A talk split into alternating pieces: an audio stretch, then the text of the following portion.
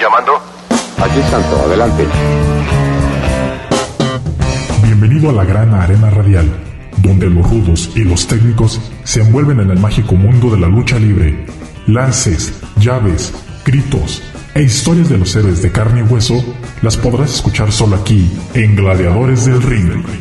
Comenzamos.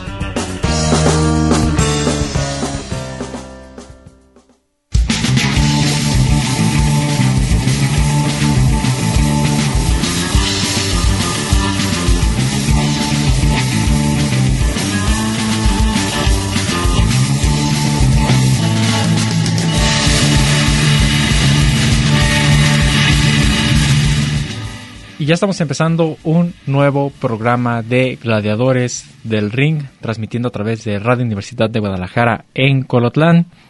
Para todos los aficionados a la lucha libre, a este deporte que pues junta a todas las familias, a todos absolutamente en un solo lugar y apreciar la buena lucha libre. Los saluda Cristian Rosales en el micrófono listo para toda la información del día de hoy, que tenemos un eh, programa bastante bueno con muchas noticias.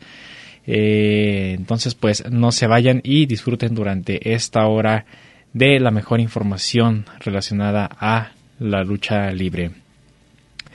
Y el programa del día de hoy vamos a eh, comenzarlo platicando un poco acerca de esos luchadores extranjeros luchadores que han venido y que han estado presentes aquí en México, que han venido a, pues ahora sí que aprender la lucha libre mexicana o han venido a, algunas de las empresas más importantes de aquí de México, eh, como intercambio de talentos o por otras situaciones. Pero hemos tenido luchadores eh, muy buenos, internacionalmente hablando que han querido venir a probar suerte por acá al país y ver la aceptación del público.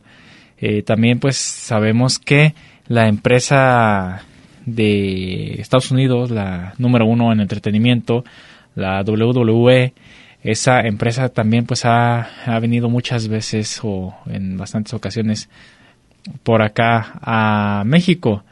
Entonces, pues eh, hemos visto gladiadores que, que son de esa empresa, como por ejemplo de Kane, eh, Undertaker también ha estado por acá, pues, eh, Rey Misterio Jr., no se diga, este, Triple H, Batista, entre otros eh, de los que son reconocidos en esa o que eran reconocidos en ese entonces en esa empresa. Ahorita ya tiene por la pandemia pues no no no no han venido no han tenido pues esa oportunidad de venir a presentarse a algunas eh, fechas por acá a México que por lo regular pues son la Ciudad de México Guadalajara y Monterrey que son las tres ciudades eh, con más pues asistencia de público a este tipo de eventos pero pues como les decía, aparte vienen luchadores que también eh, son muy buenos y que eh, pues son eh, han dejado más bien pues parte de su historia aquí en México. Tenemos por ejemplo el caso desde Japón con Kazuchika Okada, este japonés pues considerado como uno de los mejores luchadores del mundo y un campeón de, por de la empresa IWGP eh, de peso completo por allá en la empresa eh, nipona de la New Japan Pro Wrestling. Este luchador estuvo en el Consejo Mundial de Lucha Libre en el 2018.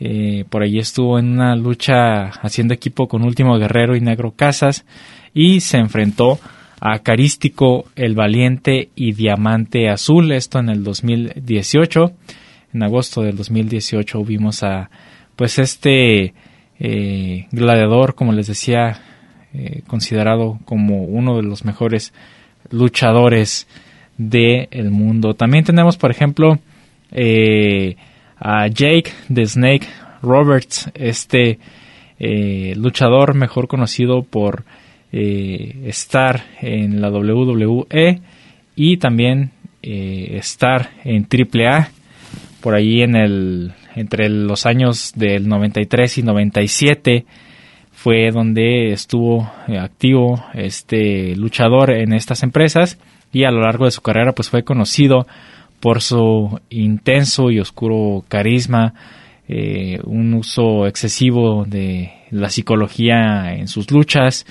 y se le ha acreditado eh, como el inventor de este movimiento del DDT, eh, a pesar de que pues otros luchadores han dicho que no, él no, él no es el inventor o el creador de este movimiento de lucha libre.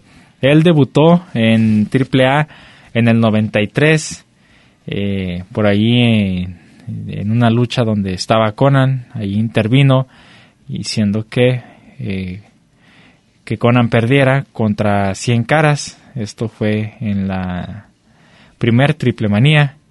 Y desde ahí pues vimos a este personaje después en el 94 en la tercera triple manía también eh, se pudo apreciar a este eh, personaje enfrentarse a Conan en una lucha de cabellera contra cabellera, en donde Conan se llevó eh, pues la victoria ante este personaje americano Jake the Snake Roberts. También tenemos como por ejemplo a Finn Balor, este personaje estuvo también por acá en México y él fue eh, una vez fue campeón mundial al haber sido el primero eh, en ser campeón mundial por allá en la WWE eh, también fue dos veces campeón internacional de aquella empresa tres veces campeón peso pesado junior de la IWGP seis veces campeón en parejas peso pesado junior de la IWGP y una vez eh, ganó el campeonato de peso crucero británico de la RPW. Eh, también pues tuvo el campeonato mundial histórico medio de la NWA y eh, fue campeón también de la NXT, un reinado, es el reinado más largo de la historia, el de este personaje. En el 2012, él viajó a México para presentarse en una gira de promoción dentro del Consejo Mundial de Lucha Libre en esta unión y relación de trabajo entre la New Japan Pro Wrestling y el Consejo Mundial y en el 23 de marzo del 2012 estuvo haciendo equipo con Marco Corleone y Rush en donde se enfrentaron a Mephisto, Último Guerrero y Volador Jr. Eh, después de este encuentro, él eh, retó a Volador Jr. por el Campeonato Mundial de Peso Medio Histórico de la NWA y el 30 de marzo este personaje Bean Balor derrotó a Volador Jr. para convertirse en el nuevo campeón. Pero el 28 de septiembre perdió el título ante Dragón Rojo Jr., terminando así su reinado de 182 días con este campeonato. Pues bastante interesante, ¿no? La historia de estos extranjeros que han estado acá en México y que los recordamos por eh, estos enfrentamientos, estos encuentros, campeonatos que han tenido y que han logrado llevarse eh, de acá de México. Pues eh, algunos son odiados por el público mexicano, algunos son queridos entonces, pues ahí hay para todos, ¿verdad? Todo se divide. La afición dentro de este deporte de la lucha libre. Con esto, ¿qué les parece si vamos a nuestro primer corte de estación? Porque aún la lista es larga, la lista es bastante amplia de los luchadores que han estado por acá en México. Tenemos muchísimos ejemplos. Entonces, pues vamos a este primer corte de estación para regresar con más aquí a Gladiadores del Ring.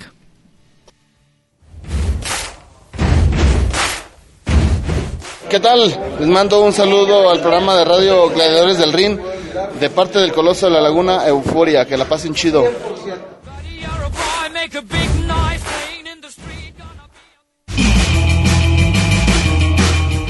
Tomemos un descanso en lo que comienza la siguiente caída. Esto es Gladiadores del Ring.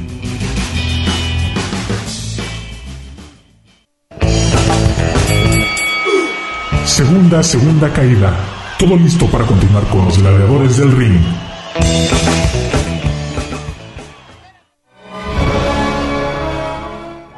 Hola Cristian, ¿cómo estás? Saludos a tu amigo el fantasma y a Gladiadores del Ring. Un saludo.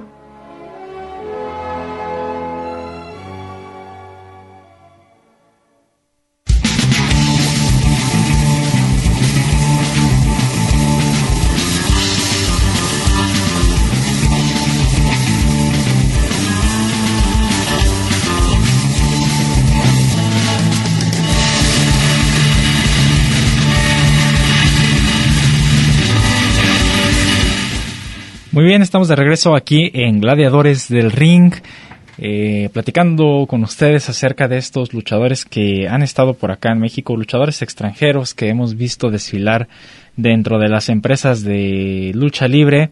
Ya escuchábamos algunos de ellos que han estado y que han retado a luchadores mexicanos por campeonatos, por eh, encuentros de apuestas de cabelleras y demás. Entonces, pues vamos a seguir con esta lista y este personaje que es eh, un miembro del Salón de la Fama de la WWE, eh, también medallista olímpico de Atlanta 94. Estamos hablando de nada más y nada menos que de Kurt Angle. Él eh, estuvo también por acá en México, vino a, a presentarse en la empresa de AAA en una triple manía, en la triple manía 20 eh, él junto con el famosísimo también estadounidense eh, Jeff Jarrett eh, estuvo en esta triple manía también apoyando a Electroshock y Elia Park saliendo con la victoria pues claro el equipo mexicano. Este personaje Kurt Angle fue es considerado como uno de los luchadores más completos de la, de todo el orbe de la lucha libre y además es 12 veces campeón mundial, cuatro, cuatro campeonatos tiene de la, o tuvo de la WWE, un campeonato mundial peso pesado, eh, un campeonato mundial de peso pesado de la WCW y seis campeonatos mundiales peso pesado de la TNA.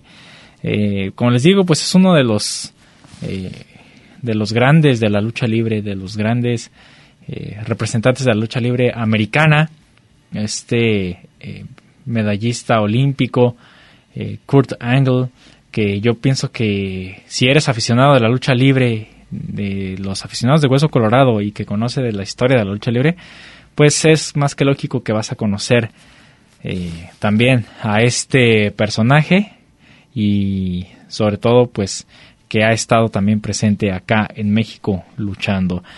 Seguimos con nuestro listado y tenemos también a otro luchador famoso de por allá de los años 90, muy famosísimo en la empresa WCW.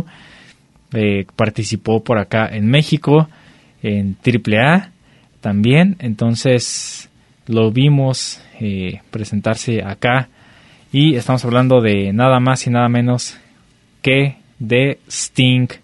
Él se enfrentó en un mano a mano a el Mesías, eh, pues después de la invasión de la empresa TNA a AAA, vimos este encuentro en donde la lucha se llevó a cabo en el evento Héroes Inmortales 5 en octubre del 2011.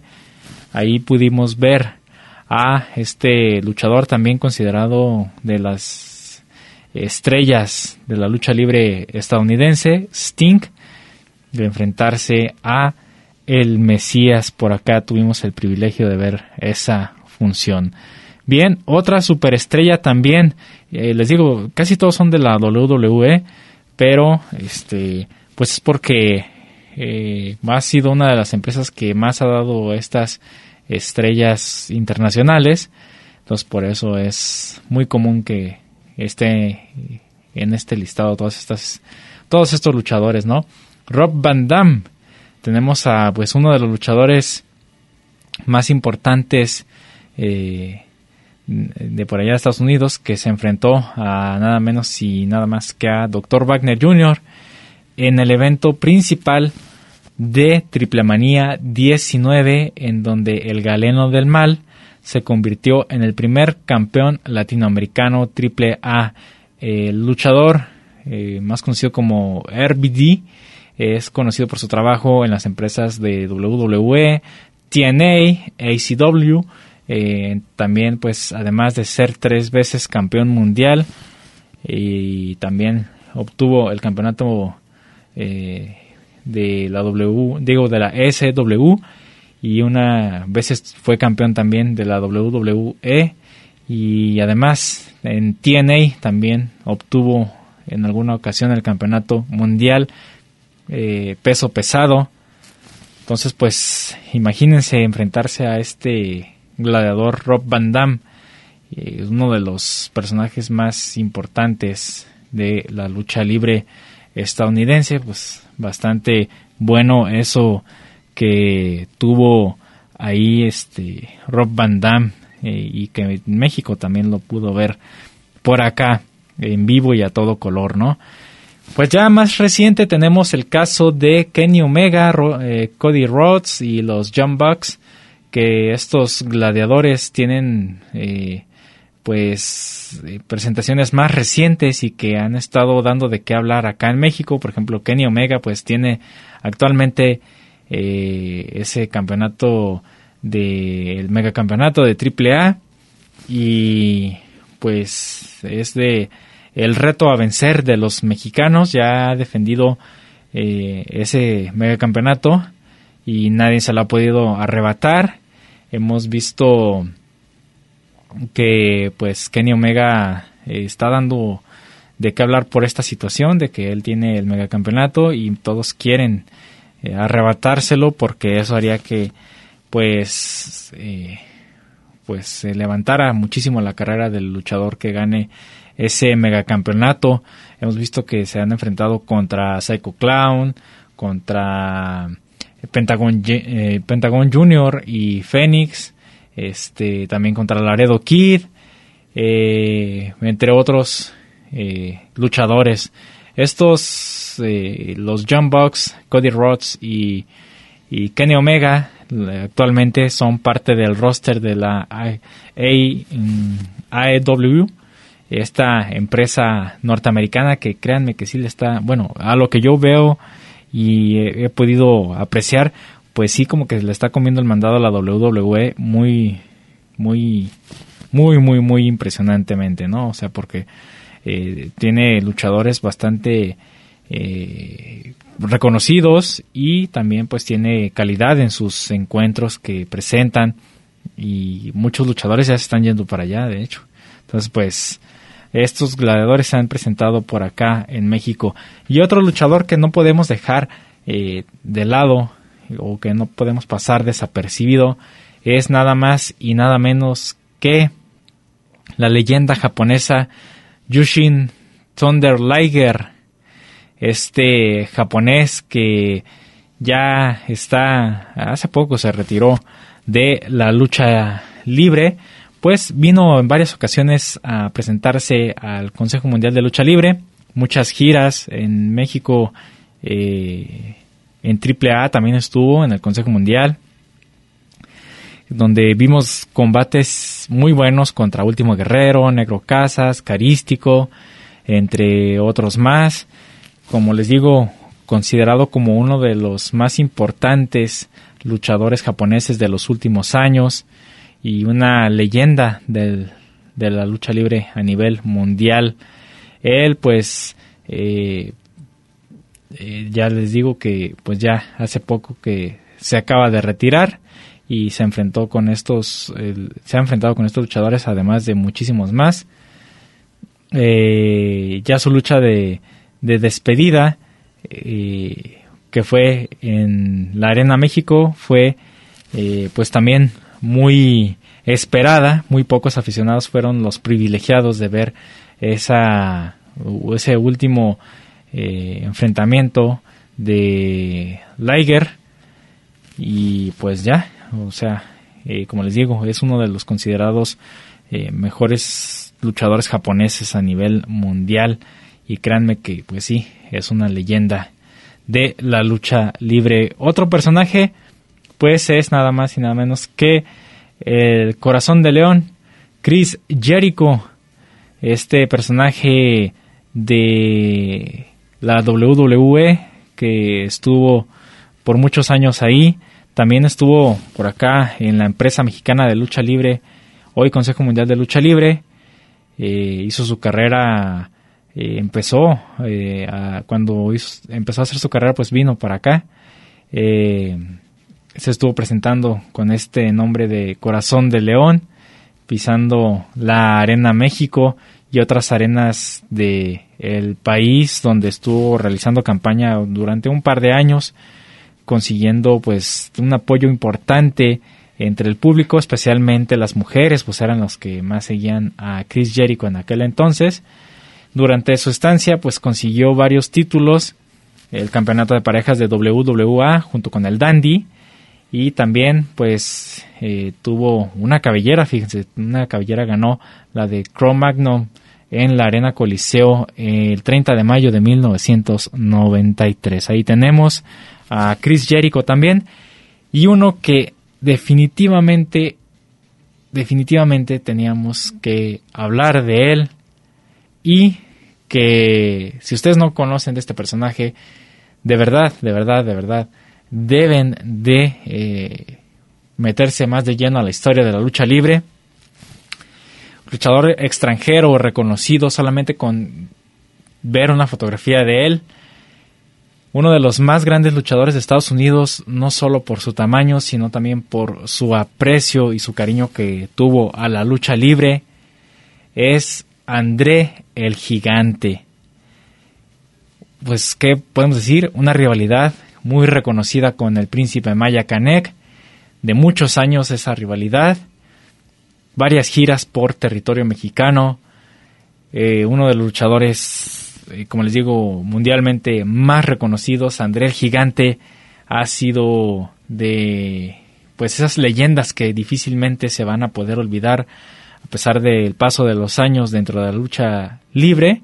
Y tuvimos la fortuna también de verlo en diferentes arenas por acá en México, en el Torre de Cuatro Caminos, también eh, en esos en esas luchas de eh, los independientes, pues ahí estuvo también André el Gigante.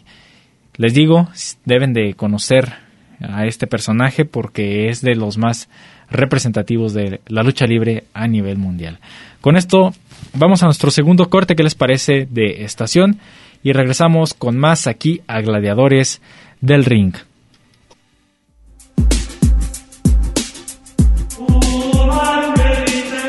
A todos mis amigos de Gladiadores del Ring, su amigo el original Mascarita Sagrada, el mini tigre blanco de las mini estrellas, tengo el gusto de enviarles un fuerte abrazo y un cordial saludo.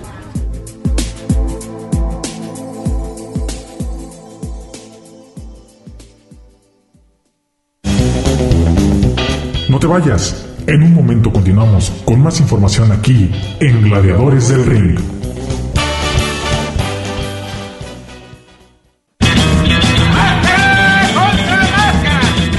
Vamos a la tercera caída sin límite de tiempo, porque hay más aquí en Gladiadores del Ring.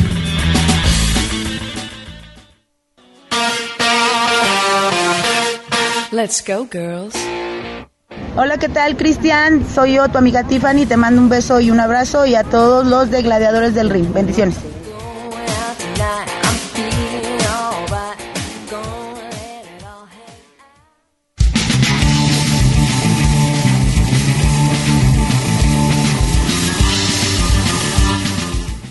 Y ya estamos en el tercer bloque de Gladiadores del Ring. Agradeciendo a todos ustedes que están en sintonía en su radio en el 104.7 de FM. Y pues seguimos, seguimos con más información. Eh, ¿Qué les parece si ahora escuchamos un poquito de la historia de un luchador eh, conocido eh, también aquí en México y que actualmente ya no se sabe mucho de él, pero que era de los extranjeros más conocidos. Eh, aquí en México, en el Consejo Mundial de Lucha Libre. Y vamos a escuchar entonces algo de la historia de Marco Corleone aquí en Gladiadores del Ring.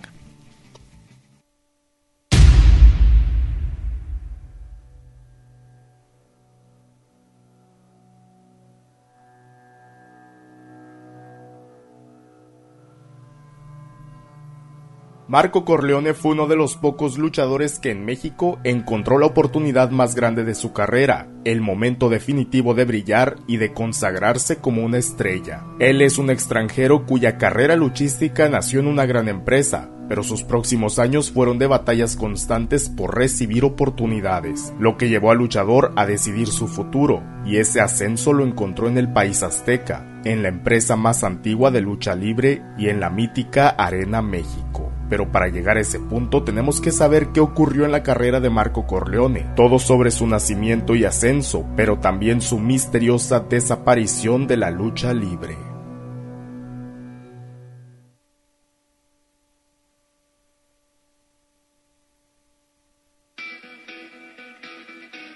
Marco Corleone hizo su debut en el mes de marzo del año 1999 dentro de la empresa WCW y bajo el nombre de Mark Jindrak. El luchador fue una creación del Power Plant, la escuela de lucha de WCW, y en 1999, con 22 años de edad, se encontraba listo para los retos que la segunda empresa más grande de lucha en el mundo podía ofrecer. Mark Indrek comenzó en programas como Saturday Night, pero para el año 2000 apareció en la programación principal de WCW, luchando junto a Sean O'Hare en Nitro y Thunder. Desde el primer momento, Mark Indrek y Sean O'Hare comenzaron a causar ruido en la empresa, pues su forma de luchar, la agilidad y rapidez de dos pesos completos era algo que para aquellos años se veía muy poco. La espectacularidad de ambos luchadores los llevaron a lugares más importantes de la cartelera, pues formaron parte de la agrupación llamada Natural Born Thrillers, un grupo de luchadores talentosos que fueron hechos en WCW y que formarían el futuro de la empresa. Mark Indrak y Sean O'Hare se coronaron campeones en pareja al sobrevivir una batalla real. Perdieron los títulos al poco tiempo, pero volvieron a ganarlos rápidamente. Casi medio año después, su equipo con Sean O'Hare terminó, y cuando eso sucedió, ofrecieron una excelente lucha en la que probaron una vez más su talento espectacular. Mark Indrek hizo equipo con Sean Stasiak, pero al poco tiempo la WCW cerró sus puertas, siendo adquirida por la WWE. Y lo mejor para Mark Indrek fue que él era parte de la negociación, por lo tanto ahora formaría parte de la empresa líder de entretenimiento deportivo. A pesar de ser uno de los luchadores que llegó como parte de WCW en la historia de la invasión, no fue utilizado en muchos combates, al terminar la invasión, Mark Indrak y otros luchadores de WCW fueron enviados a OVW. Luchó contra algunos rostros conocidos y enfrentó a otros compañeros que como él buscaban grandes oportunidades en la WWE, hasta que en el año 2002 llegó la que pudo ser la oportunidad más grande de su muy joven carrera.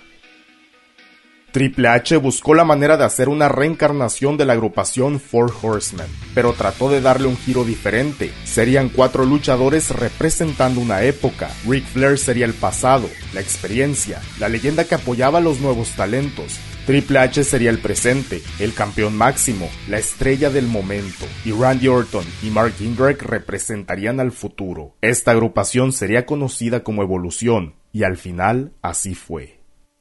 Evolución fue la agrupación más dominante e importante del momento, pero Mark Indrak no fue parte de ellos, pues Triple H sentía que él era algo inmaduro en ese tiempo y no encajaba con Evolución. Por lo tanto, para evitar el conflicto y seguir con la idea, el plan de ser el cuarto luchador regresó a las manos de Batista y el resto es historia.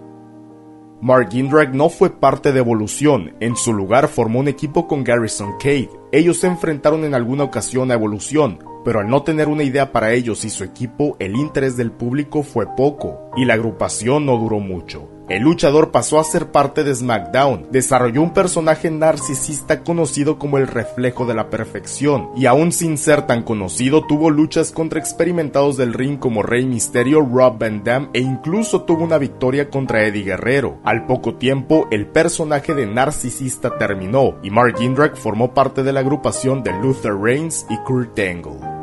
El nombre de Kurt Angle era uno muy importante, pero para la carrera de Mark Indrak no lo fue tanto. Fue un buen momento al inicio de su carrera en la WWE, fue una buena historia para ser conocido, pero no tuvo el empuje que alguien como él merecía. Incluso su compañero Luther Reigns terminó en nada. Nadie salió beneficiado después de tener rivalidades contra el Big Show y el Undertaker. El nivel de Mark Indrak bajó más después de estas luchas y al poco tiempo fue despedido de la empresa. Pero todo esto tuvo que pasar para que el joven luchador encontrara el verdadero sentido a su carrera luchística.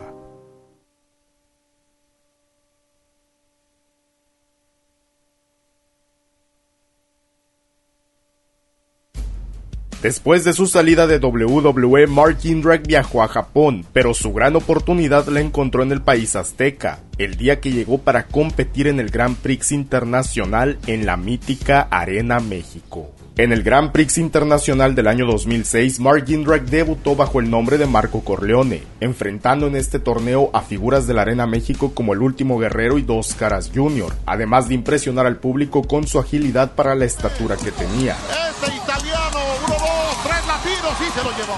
Marco Corleone enfrentó en varias ocasiones a Dos Caras Jr. y Lismar Jr., luchadores de gran estatura que podrían estar frente a frente contra él. Su primer gran evento fue el 73 aniversario del Consejo Mundial de Lucha Libre, donde hizo equipo con Kenzo Suzuki y el Olímpico para enfrentar al Rey Bucanero, Dos Caras Jr. y Blue Panther. Con su arsenal luchístico comenzó a ganar el apoyo del público y las mujeres no podían estar en su contra, por lo que un cambio técnico se veía en el horizonte, pero antes tuvo su primer gran reto, una rivalidad contra Universo 2000 y Shocker. La tensión entre Marco Corleone y Kenzo Suzuki contra Universo 2000, Rey Bucanero y Shocker llegó a un lugar tan alto que los dos equipos buscaron la lucha de cabelleras, pero el punto de quiebre llegó cuando Universo 2000 atacó por la espalda a Marco Corleone con una silla, abriendo una herida muy grande en su cabeza que lo dejó ensangrentado. Esto fue lo último para llegar a ese reto tan importante, la lucha de cabellera contra cabellera en el evento Sin Piedad. El 15 de diciembre del año 2006, Marco Corleone y Kenzo Suzuki enfrentaban su primer gran reto en México, una lucha contra dos experimentados del ring en una modalidad que no habían presenciado. Universo 2000 y Shocker terminaron con los extranjeros en la primera caída, aunque este primer triunfo no fue fácil, y para muestra de ello, Marco Corleone y Kenzo Suzuki conquistaron la segunda caída de manera limpia. Todo se iba a definir en un desempate, una tercera caída para terminar con todo Aquí fue donde Universo 2000 eliminó de la lucha a Kenzo Suzuki, pero Marco Corleone no se quedó de brazos cruzados y terminó con Universo 2000 quedando al final un duelo mano a mano entre el águila italiana y el mil por ciento guapo Shock.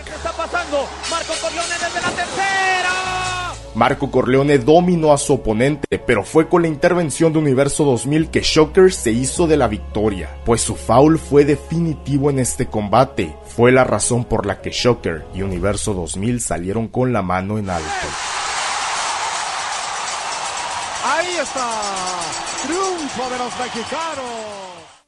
Tres meses después, en el evento homenaje a dos leyendas, Marco Corleone enfrentó a Universo 2000, pues sus problemas no habían terminado. Una vez más puso su cabellera en juego y a pesar de las intervenciones de los capos, Marco Corleone consiguió la victoria y terminó su rivalidad contra el asesino del ring. Este fue uno de sus grandes triunfos, tal vez el más significativo de su carrera. Está con la cuerda, está con la cuerda, Rey Bucanero es cómplice. Claro, es cómplice de un robo. Posteriormente, Marco Corleone, Alex Kozlov, Shocker, y Rey Bucanero formaron a la agrupación High Society. Ellos tuvieron luchas contra los Guerreros de la Atlántida, los Perros del Mal y otras agrupaciones. Participó en la Copa Grand Prix del año 2008 ganando con el equipo internacional. Y finalmente comenzó una rivalidad contra Lismar Jr., que los llevó al mes de octubre del año 2008 a una lucha de cabellera contra cabellera. Marco Corleone entró al ring de la Arena México confiado de sus habilidades, ganando de esa manera la primera caída. Lismark fue un aguerrido que intentaba hacer algo después de perder su máscara meses atrás, y esas ganas de sobresalir lo llevaron al triunfo de la segunda caída. Pero la tercera caída fue una muy difícil y controvertida, pues Marco Corleone se llevó a Lismark y cuando llegó la tercera palmada del referee, Lismark tenía la mano en la cuerda. Sin embargo, ninguna autoridad vio esto y el triunfo se lo llevó Marco Corleone, convirtiendo esta en la segunda cabellera que ahora presume en su vitrina. En la cantina la semana pasada tú gritaste. Los meses pasaron y las luchas de Marco Corleone contra los mismos oponentes seguían. Cada semana se enfrentaba a los mismos elementos y fue en ese momento que buscó una alternativa para su carrera, otra empresa que se encontraba en un buen momento, la tres veces estelar AAA.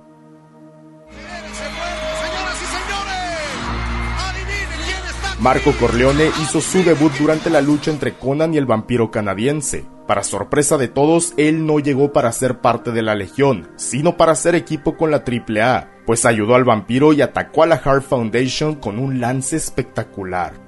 En sus siguientes presentaciones, Marco Corleone hizo equipo con La Parca, El Vampiro, El Mesías y otros grandes estelares de la AAA. Incluso formó un equipo con Latin Lover para enfrentar a la Hermandad 187 en Triple Manía 17, pero al final una intervención del Tirantes les costó la lucha y los campeonatos de pareja. Marco Corleone luchó por la Copa Antonio Peña en Héroes Inmortales, pero no salió con la victoria. Retó una vez más a la Hermandad 187, ahora junto a Jack Evans, pero tampoco pudieron conquistar los campeonatos Llegó a la final del torneo Rey de Reyes del año 2010, pero fue derrotado por Chessman. Esta fue su última presentación con AAA, pues su contrato fue de solo un año, y con tantos talentos de aquella época no pudo destacar como él quería.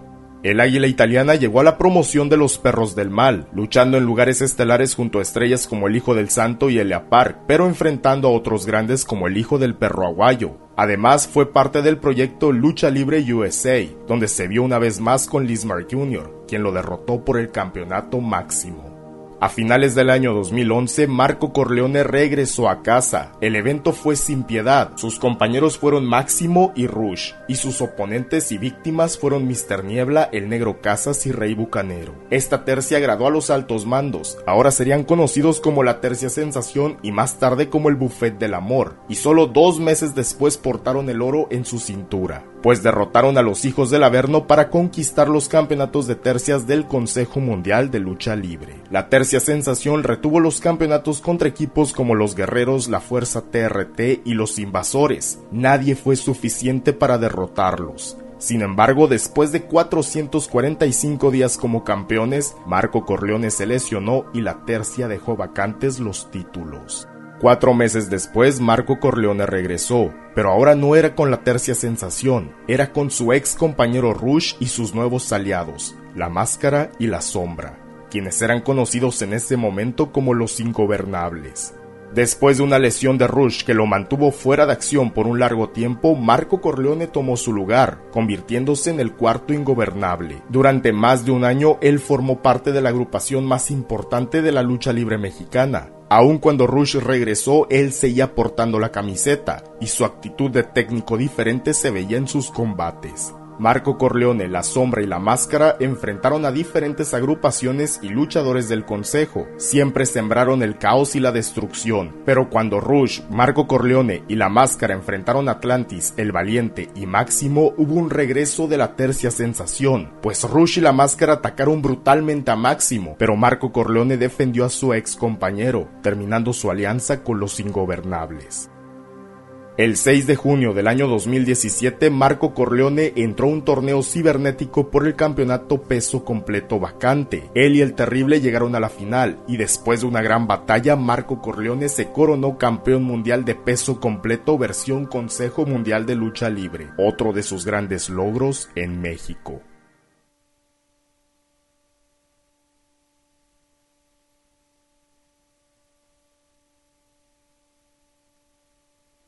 Marco Corleone fue un campeón que defendió el oro, enfrentó a Vangelis, Diamante Azul y Euforia, batallas de pesos completos, de colosos del ring, pero su rival más importante durante este reinado fue su ex compañero Rush. Ellos batallaron en la Arena Puebla. La lucha fue tan intensa que desde el comienzo Marco Corleone estaba sangrando, ganando la primera caída por exceso de violencia. El campeón fue brutalmente castigado en la segunda caída. Incluso la acción llegó hasta el área del público y Rush levantó su brazo después de castigar con los cuernos del toro. Sin embargo, en la caída definitiva Marco Corleone le regresó todo lo que Rush le hizo. Era una verdadera batalla la que se vivió aquella noche en la Arena Puebla, un combate del que Marco Corleone salió como campeón una vez más. El 23 de marzo del año 2018, Marco Corleone tuvo su última lucha en un viernes espectacular haciendo equipo con Diamante Azul y el Último Guerrero para derrotar a Cráneo, el Terrible y Rush. Marco Corleone salió lesionado de esta lucha, se alejó del cuadrilátero por meses y en agosto del año 2018 se anunció su salida oficial del Consejo Mundial de Lucha Libre.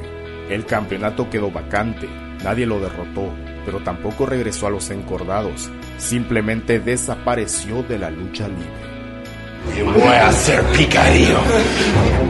Marco Corleone participó en telenovelas y otros programas de televisión, pero cerca del ring nunca se volvió a ver, terminando como uno de los casos más lamentables en este deporte, pues Marco Corleone podía entregar algo por un tiempo extra, pero al parecer su retiro de la lucha libre llegó antes de lo esperado.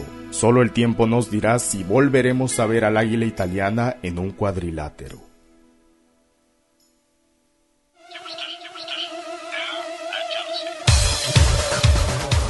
Saludo para todos mis amigos que me escuchan en Gladiadores del Ring, de parte de su amigo the Clown. Pórtense bien y escuchen esa estación o se los carga el payaso.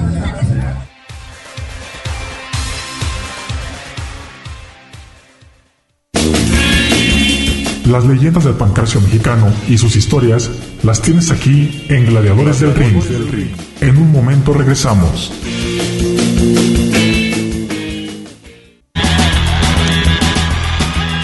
¿Y tú eres rudo o técnico? Descúbrelo aquí en Gladiadores del Ring. Estamos de regreso.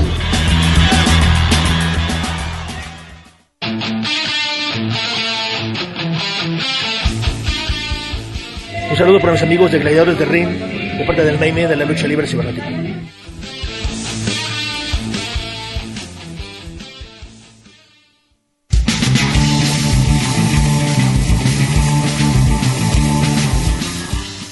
Bien, ya estamos de regreso en el último bloque de Gladiadores del Ring. Ya el día de hoy estamos terminando el programa de, de con la información que presentamos de los luchadores extranjeros, Marco Corleone, el águila italiana, quien no lo vio a este luchador eh, enfrentarse eh, a los mejores de la baraja luchística en el Consejo Mundial de Lucha Libre y sobre todo pues el carisma que siempre lo eh, tuvo junto al público, eh, sobre todo al femenino, pues fue bastante eh, impresionante el ver ese apoyo a este eh, luchador. Y pues bien, vamos a seguir aquí en el programa y pues lamentablemente hace una semana hablábamos de la muerte del luchador Pasión Cristal, este, este, perdón, este luchador exótico que falleció en un accidente por ahí en, en Acapulco, donde una ola se lo llevó en el mar y se ahogó y pues eh, hace sí hace una semana informábamos sobre de esta noticia. Y ahora eh, hace unos días también pues eh, nos enteramos de que Ángel o Demonio o el Porro Mayor también falleció esto a causa de el COVID. Eh, eh, se puso bastante mal, sí se puso muy grave, lo tuvieron que intubar, estuvo varios días batallando, pero pues ya no se pudo recuperar y falleció hace unos días. Entonces aquí es donde entra esa, esa leyenda o ese mito que dice que un luchador eh, nunca se va solo, cuando fallece un luchador nunca se va solo, sino que se lleva siempre a otro. Y pues aquí vemos que en realidad sí, sí sucede pues este tipo de cosas. Y lamentamos el escuchar esta noticia de que Ángel o Demonio también eh, ya falleció. Me tocó verlo y convivir con él en Zacatecas, en una función que se presentó eh, por allá. Y este pues el escuchar esta noticia pues no no no es tan agradable. Pero bueno Este, también el luchador llegó a causar polémica por aquel tabicazo que le dio a, al Cuervo de Puerto Rico y que casi también lo lo pues lo mata dice la gente. O sea pues fue ahí algo que sucedió pero el Cuervo de Puerto Rico se pudo recuperar y por ahí anda.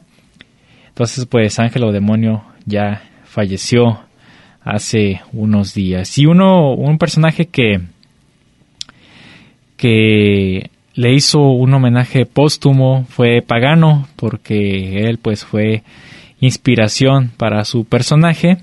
Entonces pues vamos a escuchar estas palabras de Pagano sobre Ángel o Demonio eh, que dice que antes de subirse a luchar esa noche pues eh, tuvo un sueño en donde estuvo con Ángel o Demonio y para él pues es como el primer icono de la lucha libre extrema nacional. Entonces escuchamos estas palabras de Pagano aquí en Gladiadores del Ring.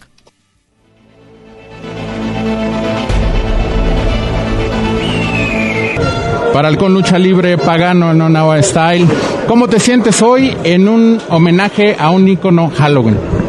es un homenaje a Halloween, un homenaje a Pasión Cristal, un homenaje a Héctor el Porro. O sea, yo ahorita me pasan muchas cosas por la cabeza. A mí no me gusta, no soy de las personas que se agarran de, de, de las cosas lamentables, ¿no? Pero te voy a contar algo eh, ahorita, hace unas horas me dormí antes de, venir, cosa rara, yo nunca duermo en la tarde. Y, soñé a Héctor, soñé que estábamos platicando y le daba un abrazo. Y cuando le daba el abrazo, le pedía disculpas por no haber estado en lo último, por no haberlo apoyado. No, no, nos hablamos en mucho tiempo, nunca pasó nada malo, pero no nos hablamos. Y, entonces en el sueño, él, él fue el primer luchador que, bueno, más bien fue el primer extremo eh, icono con el que luché fuera de Ciudad Juárez, entonces pues por eso le decía padrino y él me decía hijado eso. Entonces en el sueño lo abrazo y cuando lo estoy abrazando fuerte, ¡paz! Me desvanece, ¿no? Entonces digo, este, ustedes tómenlo como quieran, pero fue algo real que me pasó en el, sueño, vaya, y este, y pues una es emocionado por estar en un evento que es eh, Monstruos Extremos, ya llevo varias ediciones aquí en la López Mateos y a final de cuentas López Mateos es la casa de la lucha extrema, ¿no? Pero también un poco desconcertado por todo lo que está pasando, ¿no? O sea, ver el programa y decir, eh, dos no van a llegar, pero no van a llegar no solamente aquí, sino no van a llegar a ninguna función, pero pronto yo tengo fe que nos vamos a volver a ver y, este y pues ya el homenaje a Halloween ya no nomás es a Halloween es a, dos luchadores este que desafortunadamente los perdimos en esta semana y hablando de Halloween pues muy emocionado con él muy muy este emocionado de que él me trajo a, a, a AAA lo que fue Damián Halloween y Nicho llegué como un hijo adoptado ¿no? de la familia de Tijuana y cuando entramos a AAA se volvió la familia fronteriza y tan es así que, que me dejaron la canción, ¿no? Yo, yo, yo digo, la canción esta del Oye, ¿cómo va? Es un tributo a ellos. O sea, siempre que me dicen, no, la canción de Pagano no, es la canción de la familia de Tijuana y muy orgulloso de haber estado un poco, un corto tiempo, pero haber estado compartiendo eh, tanto cuadriláteros como, como fue, fue como un hijo adoptado, ¿no? Llegaron, me dejaron ahí en AAA y se fueron, ¿no? Pero si no hubiera sido por ellos, realmente hubiera sido muy difícil ese, ese, ese tiempo, ¿no? De, de haberme ganado un lugar, porque o, siento yo, a lo mejor no me lo gané, pero el hecho de, de, estar defendiendo la casa y tener una familia que te respalda, o sea, eso es algo único, ¿no? Y, y se los voy a agradecer siempre. Y pues aquí está el señor Halloween, como siempre veo Halloween, al señor Brazo de Plata, todos ellos, yo soy muy respetuoso y siempre he dicho que tenemos que darles gracias porque gracias a ellos estamos aquí, ¿no? Y gracias a ellos fueron los que cultivaron más la lucha libre hacia nosotros. Entonces, a pesar de yo no tener familia luchística, pero para mí ellos son, son alguien que tienes que, respetar y siempre, siempre este, que, haya la oportunidad de apoyarlos, ¿no? Por ejemplo, ahorita, pues Halloween, eh, yo güey, es, la lucha extrema, es son los padres de la lucha extrema. Yo tengo que agradecer eso. Muchas gracias por sus palabras. ¿Y Pasión Cristal? ¿Nos podrías decir algo de Pasión? ¿De Pasión Cristal? Pues Pasión, este, más que nada yo tuve más acercamiento por Mamba, porque Mamba pues es como mi hermana y ahorita pues están pasando algo muy difícil. Qué, qué, qué desafortunado que ahorita yo creo que era otro, otro tiempo, otro boom, ¿no? Para, para Pasión y desafortunadamente pasa esto, pues a darle, ¿no? A, agradecer, a, a, disfrutar a los compañeros, ¿no? Muchas veces nomás llegamos a los vestidores y hola, hola y así, y ahora pues agradecer que estamos aquí y que estamos eh, entregándole todo, agradeciéndole también a la gente que viene en el trabajo, ¿no? Con trabajo hay que agradecerles.